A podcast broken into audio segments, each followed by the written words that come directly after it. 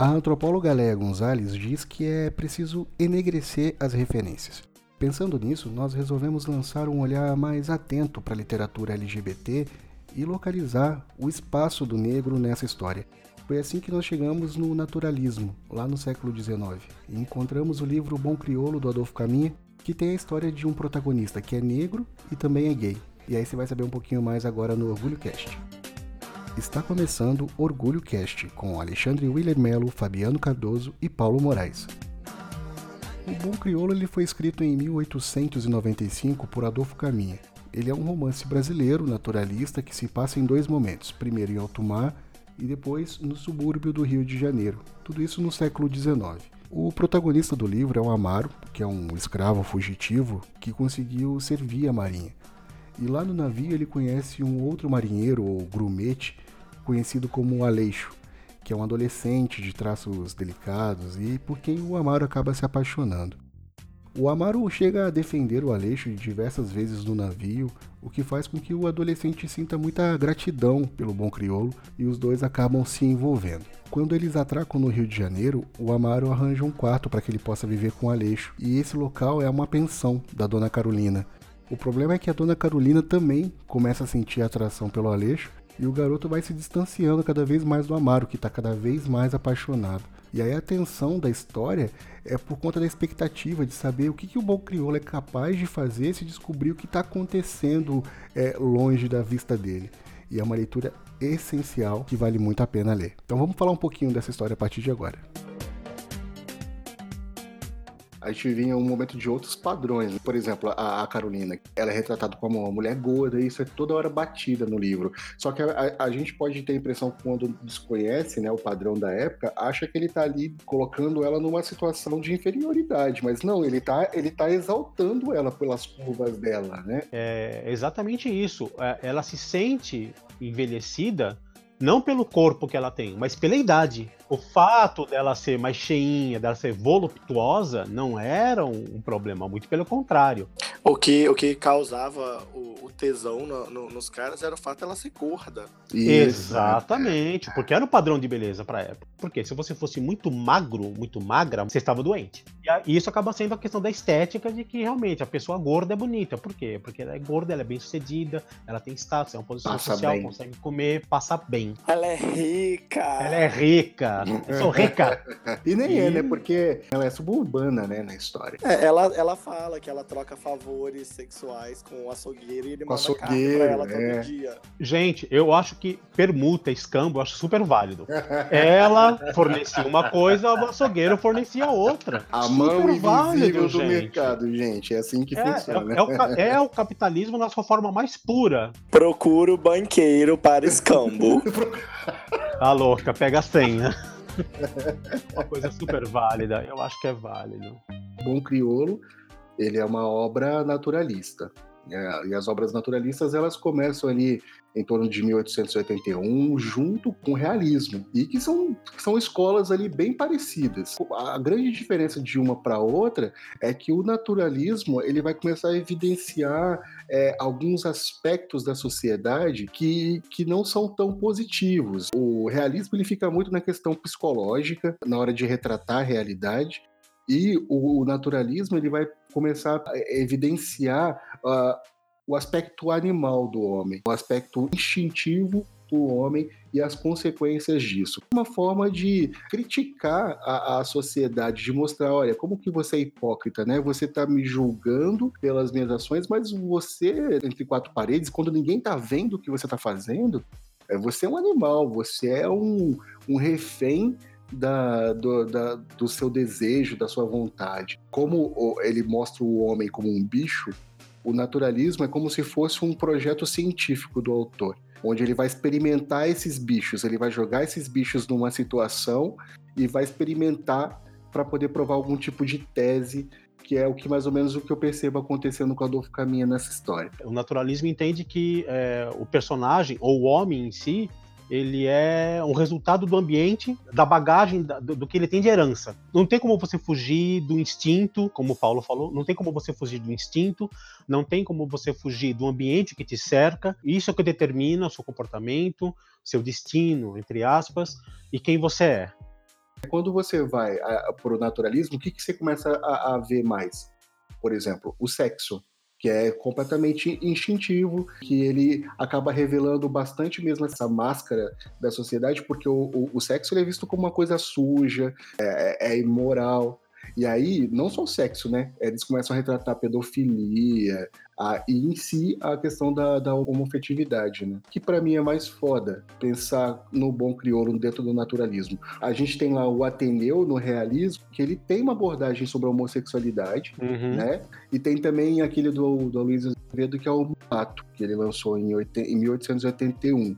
Aí quando você vai pro naturalismo, aí você dá de cara com Adolfo Caminha que lança uma obra chamada O Bom Criolo, que coloca um negro como protagonista de uma história. Então, quando a gente fala de referência da questão do negro na história LGBT, eu acho que embora o Adolfo Caminho seja branco, tendo o Bom Crioulo como sendo a primeira história, inclusive é, LGBT nacional, Exatamente. como primeira história nós temos um protagonista negro. Isso para mim é sensacional. É, isso que você tocou é verdade, porque apesar da homossexualidade já, já havia sido abordada em romances do realismo, como por exemplo o Ateneu, o Mulato, é, eu ainda acho que foi uma abordagem bem, sabe, leve, é. uma coisa assim, super, sabe, assim, bem ampassant, bem assim, sabe, olha... Bem aceitável, a, né, aos olhos críticos. um negocinho ali, mamãe, e acabou. É. E não é à toa que o Bom Crioulo é considerado o primeiro romance LGBTQ publicado na literatura né, brasileira. Quando foi publicado, ele foi é, banido, né? Ele foi banido. Ele não fez sucesso na época da publicação. Justamente, gente, estamos falando do século XIX. Ah, Imagina é. você publicar um livro onde o personagem principal é negro e que trata de uma relação homoafetiva. É, eu, eu mesmo nunca tinha ouvido falar no autor. Tipo, eu ganhei uma aula de história junto com uma de literatura. Que eu nunca, meus professores nunca citaram o nome dele, nunca nem ouvi.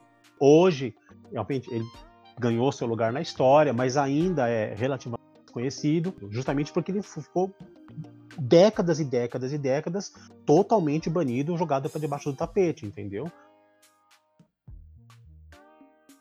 Como o Amaro era um ex-escravo, ele tinha fugido na, da fazenda onde ele, da onde ele tinha sido escravo e tinha ingressado na Marinha, eu acho que o principal, uh, isso é a minha opinião, do livro, é mostrar como a escravidão é, animalizou o Amaro.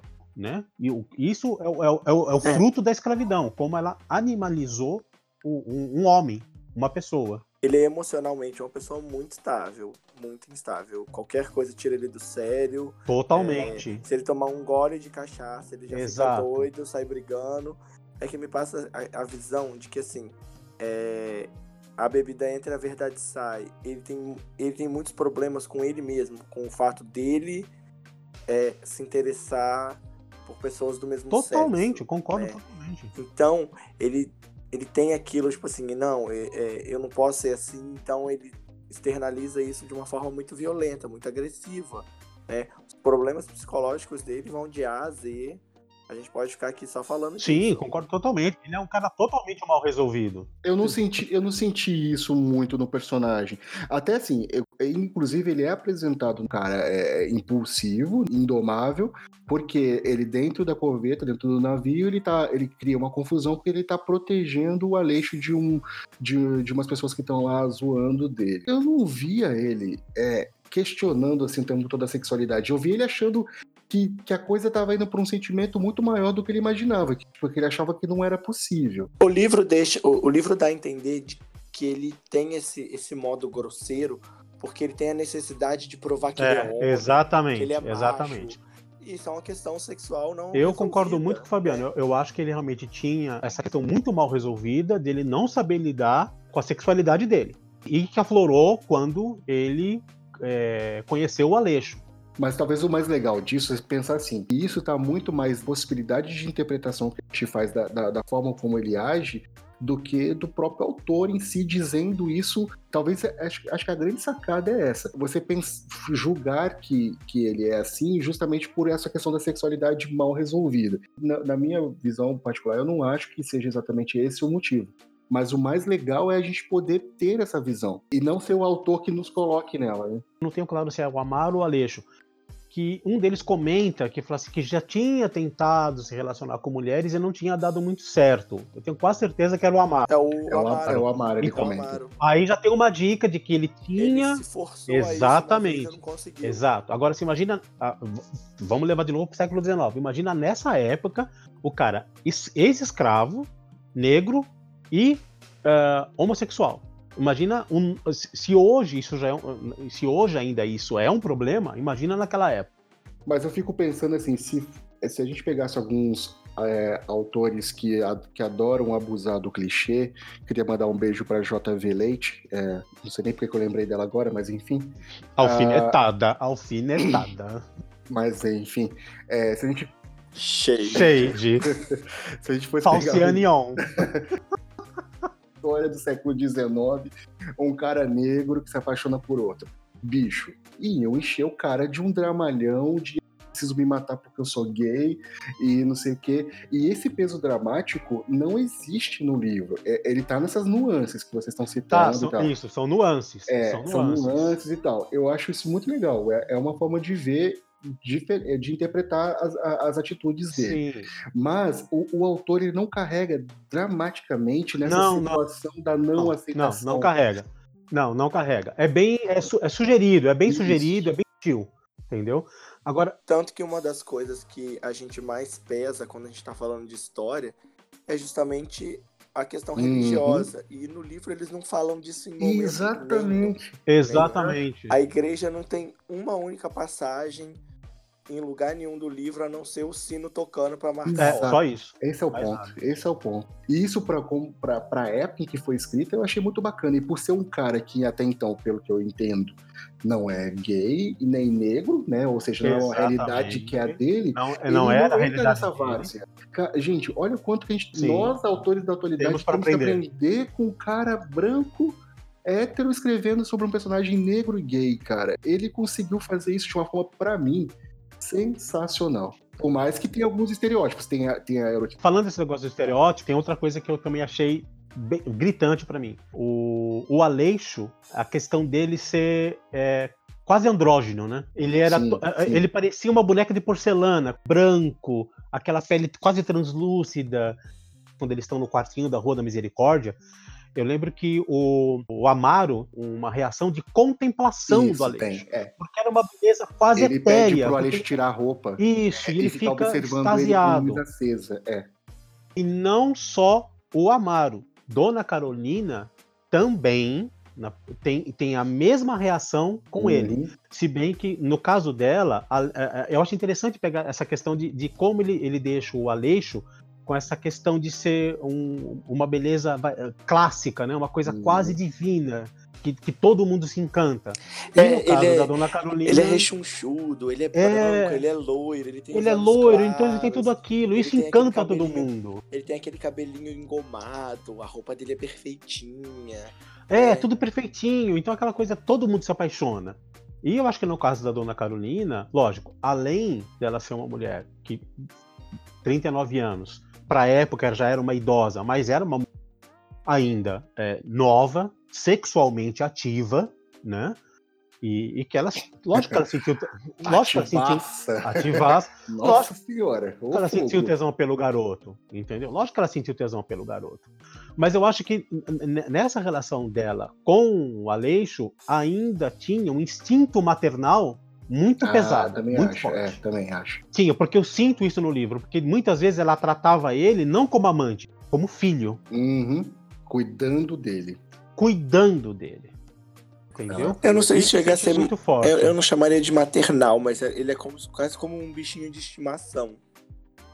É, mas é um ponto muito legal também, porque a forma como o Aleixo vai sendo construído nessa androgenia toda, porque ele é tocado e tudo mais, surpreende tanto na hora que ele aceita ali, né, ou que ele entra ali naquela sedução da Carolina. Eu, de verdade, eu não achava que ele fosse seguir por esse caminho. Eu não achava que ela ia conseguir. E aí, de repente, eu falo, puta, meu, é um homem aqui. Ele é um homem, é, é engra... tem desejo por ela também. E eu falo, caraca, Que foda. eu não sei se vocês perceberam que é engraçado que enquanto ele tá com o bom criolo, ele é todo garoto, todo, né, todo delicado tal. De depois que ele passa a se relacionar com a Carolina, ele vira homem. Isso, ciumento, possessivo. Ciumento, ele encorpa, ele vira homem. Já, ele já estava virando homem enquanto ele, já no final da, da relação dele com o Amaro. Mas depois parece que, não sei se aí, tipo, né, a relação heterossexual como uma salvação, não sei. Mas é aí que ele encorpa e vira homem de verdade. Mas não, não sei, é, o Aleixo era um. Era inocente, ele não sabia o que queria. Ele foi usado pelo, pelo, pelo Amaro, né? ele não sabia, se sentiu intimidado, até com medo de não ceder ao desejo do bom crioulo, e é, seria o que hoje a gente taxaria de experimentar, entendeu? Ele, ele não sabia o que, o que qual a sexualidade dele. Ele podia ser gay, ele podia ser hétero, ele podia ser bissexual, não sei. É, e, e por ser uma ser, obra naturalista, esse podia ser um, um, um, padrão oculto da sociedade, que a gente não sabe também. Sim, também, podia ser, pode ser. Eu não sei, eu fiquei com a impressão de que o que o, que o Aleixo se aproveitava dessa, dessa coisa doce para ter vantagem com todo mundo. E quando o, o crioulo tá no hospital, né, tá lá doentinho e tal, é, quando chega o pessoal para fazer umas fofoca para ele, eles falam: não, o, o Aleixo tá lá, tá se dando super bem, tá pegando todas as funções, né? Tá se dando bem com todo mundo, falando: hum, esse tá bem rodado nesse navio. Parece que o Aleixo virou o queridinho de todo mundo, né? Uhum, ele tá tirando vantagens dos outros marinheiros, do tenente, do bom crioulo. Agora é. ele tá ali super bem cuidado pela Carolina. Mas antes, na corveta, ele tinha o Amaro o Amaro sai da corveta, vai para o outro navio, depois vai para o hospital.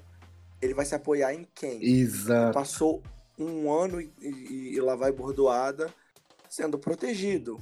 Ele precisa de proteção. Uhum. Se você não tem mais o negão de dois metros de altura, forte como um touro, para te proteger, você vai em quem? No superior, vai no cara que tá numa patente acima da sua. E foi esperto. É, né? eu, é eu acho que foi um ato de esperteza. Ele, ele, ele, tinha aquele sentimento de proteção, ele Exato. aquilo. E aí ele usou o que ele tinha na mão. Ele sabia que ele tinha essa, essa questão de esse poder de sedução todo e ele usou. O que, me faz, o que me faz parecer que esse Aleixo não é nada ingênuo. Eu, eu não vejo o Aleixo ingênuo. Não, eu, eu acho que talvez no começo, no começo... É mais, é mais um instinto de proteção, de autoproteção. Sobrevivência, né? Sobrevivência, é. Mesmo, é. Eu, eu, vem depois. Eu também concordo, Fabiano. Eu acho que no começo ele era inocente, ele foi adquirindo a malícia com o passar do tempo. É, é que assim, se você, se você pensar friamente assim, às vezes eu acho que o livro tem um problema de, de, de, eh, de, de dilatação do tempo, sabe? Às, às, vezes eu acho que as coisas acontecem muito rápido. É muito rápido. Então, é às vezes rápido. eu acho que é, é, a impressão que eu tenho às vezes é que ele podia ter escrito um livro com o dobro do tamanho e se aprofundado mais em alguns temas e dado uma dilatação do tempo maior para acontecer. A dúvida que eu fico, assim, fico pensando, a gente tem o primeiro livro, é, a primeira literatura LGBT de fato na, né, brasileira, que é o Bom Crioulo, protagonista negro. E o que acontece que a gente quase não vê na literatura o negro, assim. É, eu, eu fiquei muito me perguntando. A gente tendo essa referência, por que, isso não, não continua, não perpetua? É, são, são. Eu acho que são as referências que a gente tem a vida inteira. A gente assiste um filme. O negro não é o protagonista. O negro é o, o melhor amigo, a melhor amiga. No filme de terror é o primeiro que morre. É, quando não é, quando não é serviçal, no... né? Quando não é empregado, é, empregada. não é empregado. O negro nas novelas sempre é o empregado, sempre é o cara pobre, é do, do núcleo baixa renda da novela, é o escravo das, das, das produções. É, a importância da referência ela é, ela é importante não só na criação literária, como também em quem cria, né? É, é, tanto de você ver mais autores negros produzindo conteúdo, independente dele tá, né, do livro dele focar em protagonistas negros, e é uma discussão que a gente vai ainda precisar falar sobre isso, né? Eu, eu autor gay, eu preciso escrever somente personagens gays, eu, negro, preciso escrever só personagens negros. Então nós temos, por um lado, a referência que nós precisamos ter mais autores negros com espaço, e a outra referência que é a literária em si, que é os personagens se tornando protagonistas. Nesse livro que eu estou escrevendo agora, eu pensava, ah, eu não vou citar a, a cor da pele dos personagens, eu quero que isso seja irrelevante. Mas aí, por exemplo, vamos supor que eu estou criando uma história onde eu não cite a cor desses personagens e eu diga, ah, então é um cara rico que se apaixonou por um bandido. Eu não disse a cor deles. Eu disse condições sociais. Será que automaticamente as pessoas não vão personificar essas pessoas considerando que o rico é o branco e o bandido é o Lógico que vão. Né? Lógico. Não existem referências. Uhum. Entendeu? Não uhum. tem representatividade. Isso já, já mudou bastante, está mudando e vai continuar mudando. E pensando nessa questão de da importância da referência, né, de enegrecer a referência, eu diria, é, foi o que eu sugeri para que a gente pensasse em autores ou em histórias que trouxesse o negro para o protagonismo. Né? Vocês chegaram a pensar em alguma para indicar? Na semana passada, eu, eu, eu, participei do Mix Literário. Não como palestrante de mesa, nada, mas eu estava ajudando na organização. Foi aqui na Biblioteca Mário de Andrade. Começou no dia 17, foi até o dia 20, foi bem legal, várias mesas foda, pessoal bem legal. E, e, teve a presença de alguns. Uh, tem muita gente fazendo, produzindo literatura, curta-metragem, produzindo conteúdo cultural, né? E uh, que não chega na grande mídia, mas o pessoal tá fazendo, uh, tá, tá, produzindo pela representatividade. Eu, eu, tive o prazer de mediar uma mesa falava sobre literatura fantástica, fantasia, esses temas em geral e lá estava a, a Cidinha da Silva, que é uma autora que eu conheci na Flip do ano passado. Ela é autora de dois livros que eu tenho em casa, que um deles eu já li, que é Um Exu em Nova York, e o outro é o, o Homem Azul no Deserto. E, cara, ela é uma escritora negra e ela já ganhou prêmios tal, tá com uma produção foda eu recomendo que vocês leiam, se vocês puderem ler as obras da Cidinha. Ela já ela escreveu conto, romance, poesia, super engajada, super ativista e tá aí com uma produção muito legal. E, e aí não só ela, mas tem um monte de gente produzindo. Mas a que me veio na cabeça agora foi a Cidinha da Silva, que Cidinha, se você ouvir, um beijo para você. Não sei se você está ouvindo, se vai ouvir o podcast. Mas eu tive esse prazer de mediar a mesa com ela e foi muito foda. Eu tenho uma, um autor nacional, sugestão, que ele é uma pessoa incrível. É... O Facebook dele é, um, é incrível porque ele faz posts super sensatos. É uma, é uma pessoa politizada e muito sensata, que é o. Fado Sensato. É, ele é o Fado Sensato, que é o Tom Adams, o Rodolfo. Ele ele é um autor de LGBT, escreve livros com conteúdo erótico. O meu livro favorito dele chama Lucifer, em que ele escreve sobre literalmente Lúcifer, o anjo caído, de uma forma diferente. E eu, eu amo esse livro. E eu amo o spin-off do livro também, o Baltazar. É, eu tenho mais duas sugestões, na verdade. A Chimamanda, eu não sei falar o sobrenome dela, não tento procura, porque ela é incrível, ela é premiadíssima, ela tem livros maravilhosos em diversas áreas. Ela tem livros de literatura romance, ela tem livros de filosofia, de sociologia na área, falando sobre a questão de ser uma pessoa negra na sociedade de hoje. E a minha última indicação é uma autora chamada Jamila Ribeiro. Ela é filósofa, a, ela escreveu dois livros, são maravilhosérrimos. Eles não são de fácil leitura, tá? Mas você precisa ler. Um chama Quem Tem Medo do Feminismo Negro e o outro, para mim, é a obra-prima dela, chama Lugar de Fala. Ela te dá uma aula sobre o que realmente é lugar de fala. São dois livros maravilhosos, eles são de, da, da parte de filosofia, ela é filósofa, vocês precisam ler de verdade. Eu, eu gostaria de citar duas pessoas. O primeiro é o Samuel Gomes, que é um ativista negro. Ele escreveu a sua biografia e está fazendo o maior sucesso com ela, falando sobre ela em várias palestras por aí. E ele tem um canal no YouTube também chamado Guardei no Armário, que está tá crescendo bastante, ele está tendo bastante visibilidade. E é uma pessoa que eu gosto muito e, e ele tem uma, é, uma experiência de vida muito interessante, porque ele vem da, da religião, né? E, ele, quando conseguiu sair disso, né, que ele sofreu muita coisa ali, ele resolveu contar essa história num livro que é o Guardei no Armário, que eu indico para vocês. E a segunda pessoa é o James Baldwin. Ele é, ele é de Nova York, viveu na França, negro, e ele todas as, as histórias deles tem, dele tem muito forte a questão das complexidades sociais, né? Eu tô tava lendo agora o Quarto de Giovanni. É, nesse livro não tem nenhum protagonista negro no livro dele. É, na verdade, o protagonista um é um francês loiro e ele é apaixonado num num, num suburbano em que é italiano, um garçom, mas é um cara, o James Baldwin teria uma história muito rica assim para ser contada também.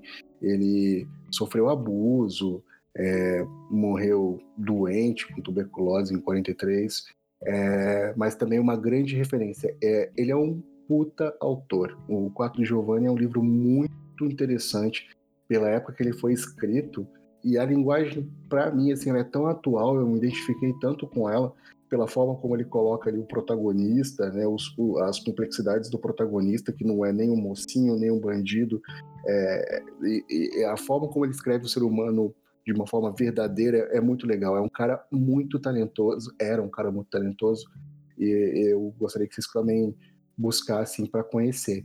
E é isso, a gente vai criando as referências assim, lendo mais, dando oportunidade para essas pessoas e para esses personagens. Né? Eu, eu, lembrei de mais dois autores, só queria deixar registrado que são muito foda, que também eu li recentemente, que é o Calaf Palanga, que ele é de Angola, e escreveu um livro chamado Também os Brancos Sabem Pensar. Ele é músico e escritor, muito foda o livro dele. E a Scholastic Mukasonga, que ela é uma das sobreviventes do genocídio que teve em Ruanda, e ela já tem uns quatro livros publicados aqui pela editora Nós, onde ela retrata as experiências dela é, crescendo e tendo sobrevivido a, ao genocídio de Ruanda também. Muito foda. Eu queria citar um último livro. É, eu não vou lembrar agora o nome da autora. O nome do livro é Belle. Ele fala sobre uma, uma moça negra americana. Ela entra naquele mundo dos concursos de beleza, dos pageants. E ele retrata a questão de ela ser uma moça negra nesse, nesse submundo do, dos concursos. Porque culturalmente isso nos Estados Unidos é uma coisa muito, muito pesada, né? É, a gente ouve histórias assim pavorosas das, do que essas moças fazem para ganhar esses concursos, do que elas são, se submetem. E aí ainda tem o fato de que, além dela ter que fazer essas coisas todas, ela é uma mulher negra. É bem interessante também. Esse livro tinha é, é, se encontra ele fácil na livraria. O nome do livro é Belle. É, a capa é até uma, uma moça negra com um vestido desses de gala. É, é, bem, bem, bem bacana, chama bem atenção. Tem que correr atrás, porque são autores. Lógico, tem as exceções, são autores que você, são, você acha facilmente em livraria, os caras já fizeram o nome. Mas a grande maioria você tem que correr atrás para conhecer, senão você não vai conhecer. Você vai acabar conhecendo os medalhões que as grandes editoras querem empurrar para você. Muito legal o nosso papo de hoje, crianças. Gostei muito, foi muito legal. A gente acabou de refletir sobre a, a consciência negra, que um amigo meu tá chamando de a paciência negra, que ele diz que ele tá sem paciência para os discursos da internet. Eu achei isso ótimo. E boa, boa. valia muito a pena a gente poder abrir esse espaço para poder trazer isso para a literatura LGBT também, que se tem uma uma galera que entende de, de, discriminação é o negro e o, principalmente o negro gay, né? Tem uma, tem uma passagem no. Tem uma, uma, uma Queen de RuPaul's Drag Race que ela fala que ser gay é muito difícil. Ser negro é muito difícil. Ser um gay negro é impossível. Ser um gay negro e drag queen não existe.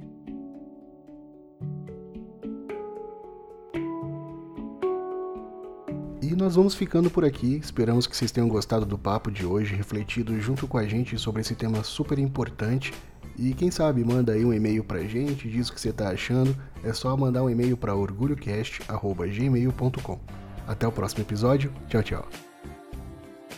Você ouviu Orgulho Cast com Alexandre Willer Mello, Fabiano Cardoso e Paulo Moraes. Até o próximo.